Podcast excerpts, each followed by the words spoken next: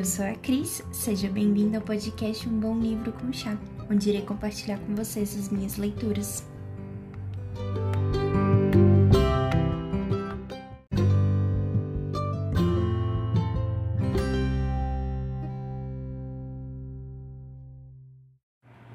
O livro dessa semana é Torto Arado. Ele tá bem famoso e tem todos os motivos para estar famoso. É, a escrita do Itamar Vieira Júnior é muito bem feita. É um livro com uma história envolvente, que te envolve desde o primeiro capítulo, desde a primeira palavra, na verdade, até a última linha. É um livro todo muito bem costurado, com uma história linda. Eu tenho certeza que quem ler esse livro vai se apaixonar pela história de Bibiana e Belonise, vai chorar junto com elas, rir junto com elas, sofrer junto com elas e imaginar, assim, logo que você termina o livro, o que, que pode acontecer com essas duas.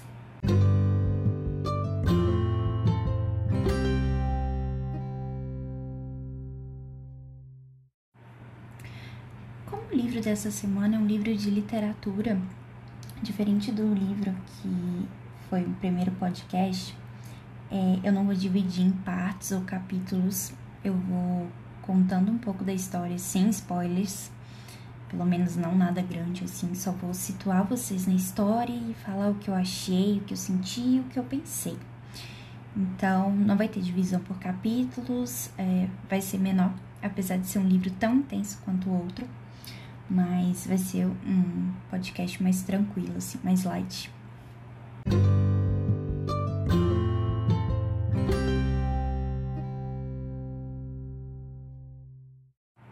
A história das irmãs Belonise e Bibiana, que são as, as principais, os personagens principais do livro, ela se passa no Nordeste brasileiro.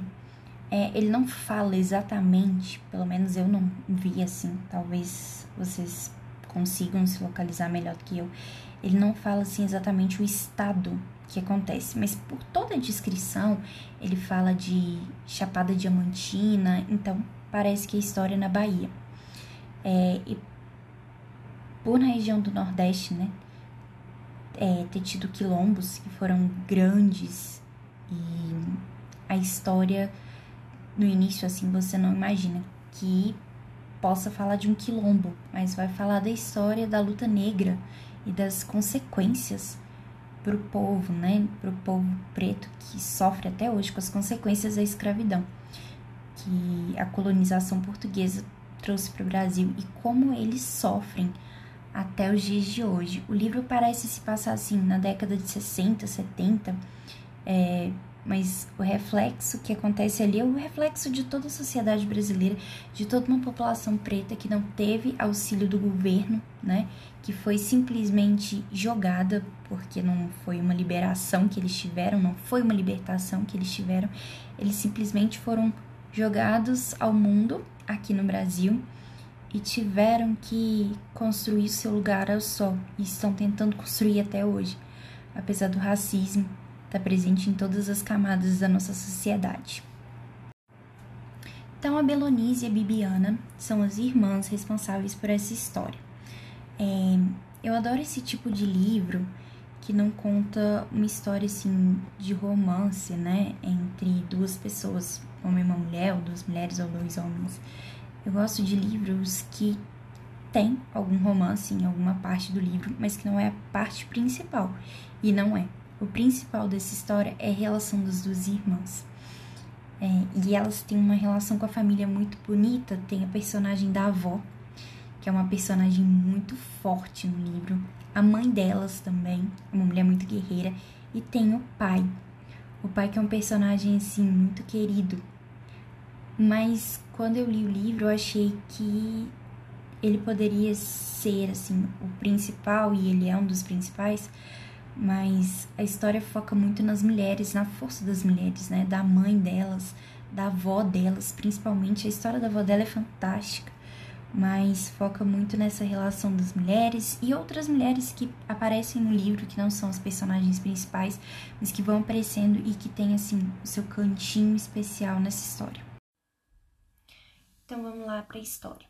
A história se passa na fazenda Água Negra, que é uma fazenda em que as pessoas podem chegar é, e elas têm direito a um pedaço de terra ali para elas poderem plantar, mas nada do que tá ali é delas. Então toda a plantação elas têm que entregar para os proprietários daquela terra.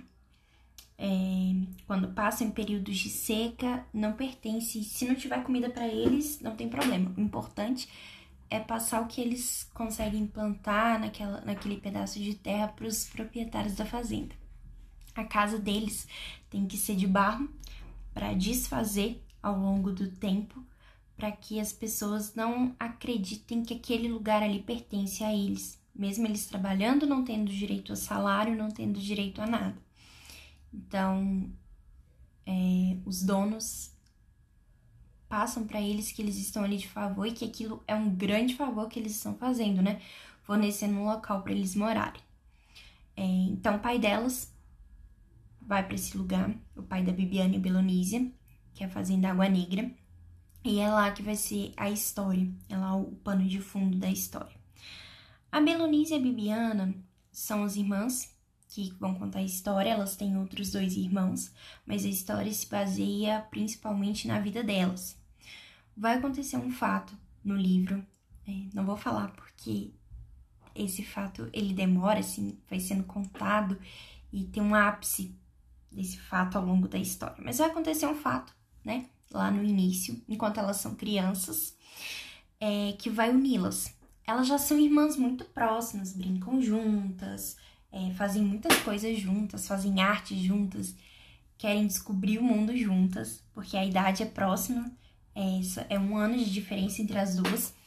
Mas acontece esse fato na infância delas e que faz com que elas se tornem muito mais próximas. Elas se tornam quase que uma, assim, com as suas individualidades, mas elas estão tão juntas que é como se fosse uma irmã só o que acontece com uma tá acontecendo com a outra, o que acontece com a outra tá acontecendo com uma. Então, a Belonice e a Bibiana é, tem esse fato, elas ficam muito próximas. E a primeira parte do livro, eu esqueci de falar, mas o livro é dividido em três partes. A primeira é da Belonísia, a segunda parte da Bibiana e a última parte é contada, para mim foi contada eu não esperava essa pessoa que vai contar a última parte, não vou falar quem é, para vocês terem vontade de ler o livro, mais vontade ainda. Então, a última parte é contada por outra pessoa que ninguém supõe assim que vai ser contada e muito legal essa parte. O Itamar foi muito certeiro quando coloca essa terceira parte contada da forma que foi, que foi incrível. Mas ainda tô no começo do livro, já tô pulando pro final. Então acontece isso com a Bibiana e a Belonísia é, elas se tornam bem unidas, mais unidas do que elas já eram. Isso é na infância, elas passam infância e adolescência junto, e, e quando chega nesse período de adolescência, é que elas vão começando a se distanciar, porque elas vão querendo viver suas próprias experiências, né? E a Bibiana, na verdade a Babilonísia, ela vai se encantar por uma pessoa e essa pessoa, né, que ela se encanta, é uma pessoa muito lutadora, que começa a questionar aquilo que acontece na, na Fazenda Água Negra.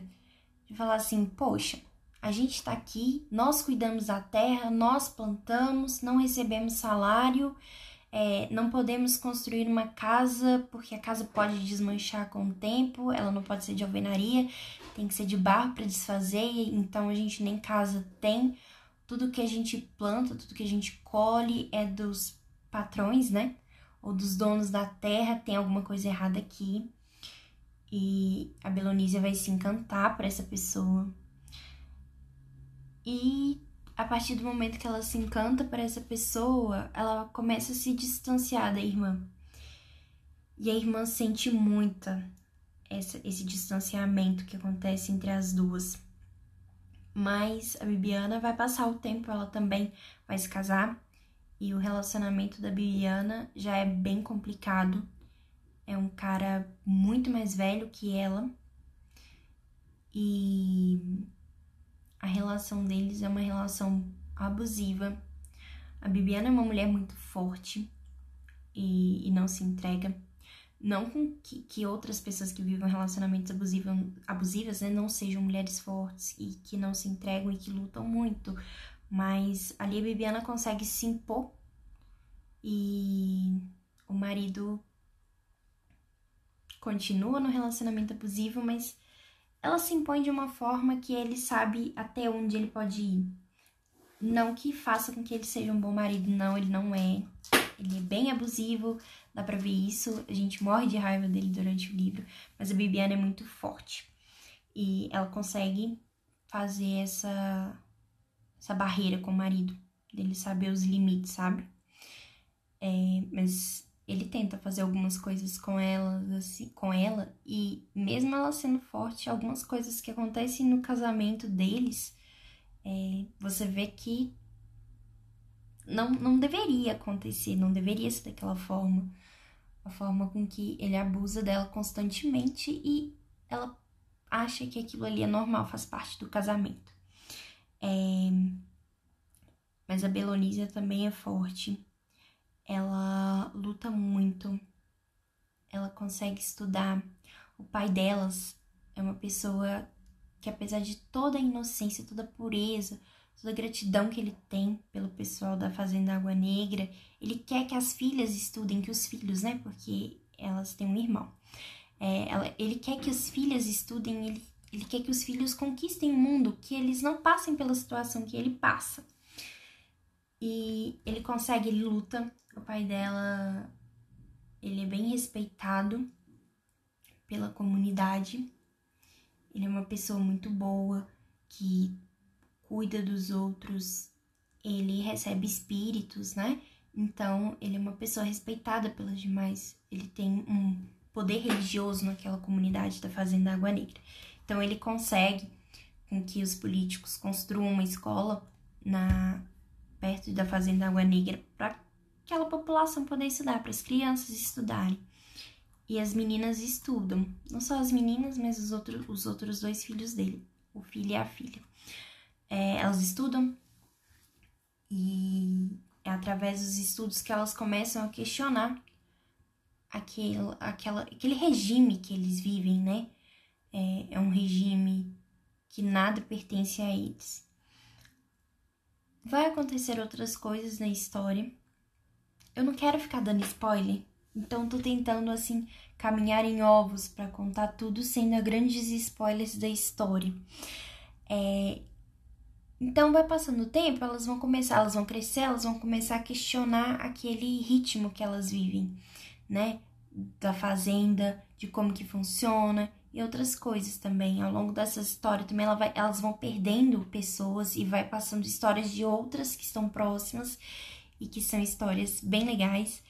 Tem a história de duas irmãs da Crispiana e irmã dela, que é bem interessante. São gêmeas. E é uma história secundária, mas que te deixa bem curioso, assim, quando você tá lendo o livro. Bem curioso, curioso, quando você tá lendo o livro. É... A avó delas é uma personagem muito forte e que você fica assim, gente, o que, que, vai acontecer? O que, que fez essa mulher ser forte desse jeito? Eles falam que ela era viúva é, várias vezes.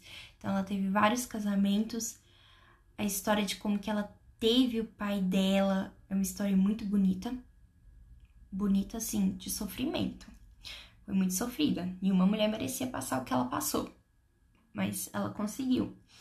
É, e ela tem uma filha, que no início do livro eles falam assim que é uma filha que ela fala que saiu da cidade e a gente fica querendo saber o que, que vai acontecer. O que, que aconteceu com essa filha dela? Depois vai saber, porque, como eu disse lá no início, a história é toda bem costurada. Não deixa ponto solto, assim. É, todas as pontas, não deixa ponta solta, na verdade. Todas as pontas são costuradas em algum momento no livro. É, então, essa primeira parte, a avó delas é bem presente ela já é uma senhora de idade, então ela vem a falecer. E aí depois que a avó falece, mas é, ela continua presente na vida das meninas. As meninas lembram dela como uma pessoa muito forte, como uma personagem forte, uma mulher presente na vida delas. E ao longo do livro, ao longo dessa história que vai crescendo, delas percebendo a relação de abuso que tem dentro da fazenda Água Negra, elas começam a lutar para que aquele lugar seja reconhecido como um espaço deles, como um espaço de quilombo, porque a maioria dos funcionários que estão ali eram pessoas pretas que simplesmente foram jogadas. E tem um questionamento no livro que eu acho fantástico, é, de falar que aquelas pessoas que eram donas da terra são realmente donas, porque elas ganharam aquilo ali do governo um tempo atrás e falaram que eram donas, né? E elas estão, como é uma população preta, e muito do marido de uma delas que vai começar a trazer esses questionamentos, é, vai se lutar para aquilo ali ser reconhecido como uma terra quilombola. E eles também falam que os índios, no período, estavam começando a ter reconhecimento de terras, mas eles não. É, eu, foi uma coisa nova, assim, para mim, porque eu imaginava que os quilombos foram foram facilmente facilmente reconhecidos inocentes, né? Porque essa demarcação de terra indígenas, ela tá acontecendo até hoje e é um processo moroso, bem lento e injusto ainda, porque os índios demoram demais, piorou com os quilombolas. Eles têm um reconhecimento muito mais tarde, é um reconhecimento muito mais difícil. E enquanto eu estava pesquisando um pouquinho para fazer o podcast, eles estão se acabando pela presença cristã, né? O cristianismo tá de novo matando a cultura dos povos pretos aqui no Brasil, dos povos indígenas. Já tivemos o cristianismo lá na época que o Brasil foi colonizado e ele tá voltando com tudo e acabando, né, com os quilombos, com as terras indígenas. Mas voltando ao assunto, elas vão lutar para que esse espaço seja reconhecido como um lugar de quilombo. É, não vou falar se elas conseguiram, vocês vão ter que ler. Vou falar isso o tempo inteiro nesse podcast. Mas vai contar a luta delas, a luta do povo preto. Vai demonstrar a desigualdade que é presente nesse país. Que uma pessoa se mata de trabalhar, trabalha de segunda a segunda, não tem direito à aposentadoria, não tem direito à terra e que o governo em nenhum momento olhou para essa população preta que foi obrigada a vir para o Brasil e que quando conseguiu a sua libertação é, foi simplesmente jogado ao vento, não teve nenhum tipo de ajuda. E também fala muito da relação religiosa, de religiões de matriz africana. Eu achei muito lindo a forma que eles falam da religião deles, é, falam dos, dos, das cerimônias que eles têm então, ah, gente, eu não sei. Eu achei o livro tão lindo, eu queria falar mais, mas tudo que eu penso de falar aqui, eu vou dar grandes spoilers da história e eu não quero dar grandes spoilers. Eu quero que todo mundo leia é, Torturado, porque foi um livro lindo. Dos livros de literatura que eu li ultimamente, foram alguns, foi o que eu mais gostei. Eu gostei por contar a história do povo brasileiro, a história do povo preto no Brasil, as desigualdades que eles sofrem e por conta também a luta nordestina. É, meus avós são nordestinos, meus avós maternos, na verdade, são nordestinos.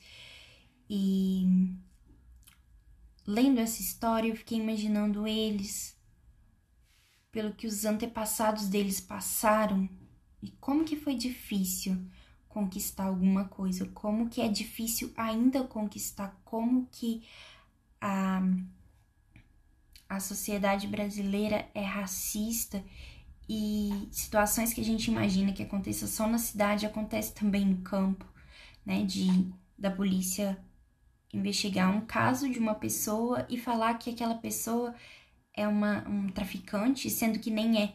Não pesquisa se é história, simplesmente fala, ah, é traficante. Então, estamos nem aí, era bandido. E não se questiona, será que a pessoa realmente era bandida? Será por que que mataram ela? Então, o livro traz isso para uma ótica diferente, porque na minha imaginação essa ótica era muito uma ótica presente nas comunidades, nas favelas das capitais, e não é. Acontece no interior também. Acontece no sertão, acontece no nordeste, acontece no norte, acontece no centro-oeste, no sul, no sudeste, em todos os lugares. Nas cidades grandes e nas cidades rurais também. Nas cidades do interior. Então, eu queria, sim, que todo mundo lesse.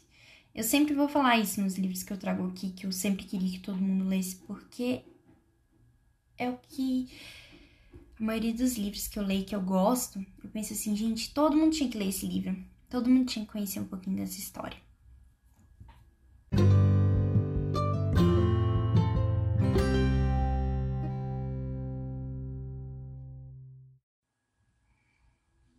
E para concluir, vamos lá. É... O livro é lindo, já deixei claro aqui. A Belonise e a Bibiana são duas irmãs fantásticas tem partes no livro que você vai gostar mais de uma, tem partes no outro que você vai odiar essa que você gostou e vai passar a gostar mais da outra. Mas acho que é isso. Nós não somos perfeitos, temos os nossos momentos. Mas a história das duas é muito linda. A história da avó delas é maravilhosa. O pai delas também é um homem muito forte, a mãe. E eu não tenho dúvidas que o Torturado vai virar um clássico da literatura brasileira porque ele foi muito bem escrito, é uma história muito bem amarrada, não tem pontas soltas, como eu disse antes, e vale a pena ler esse livro. Ao longo do livro, eu sempre tomo um chazinho para me relaxar lendo ele, e o chá que eu escolhi para ler esse livro não foi o que eu comecei, mas no final, pensando né, no Nordeste, é, eu tomei o chá, eu tomei o chá mate. É, porque ele me lembra do meu avô. Meu avô tomava muito chamate e, como eu disse, meu avô nordestino, meu avô era preto, então eu quis relembrar isso. Espero que vocês tenham gostado. Como eu disse, ainda estou testando como que vai ser esse podcast, ainda estou pensando no formato certinho. Hoje foi um livro de literatura, então é um formato diferente. Espero que gostem. Comentem, por favor, lá no Instagram um bom livro com chá, o que acharam, se já leram, se vão ler, se ficaram interessados, ou se não, se não fez diferença nenhuma esse podcast. Um beijo, até a próxima semana.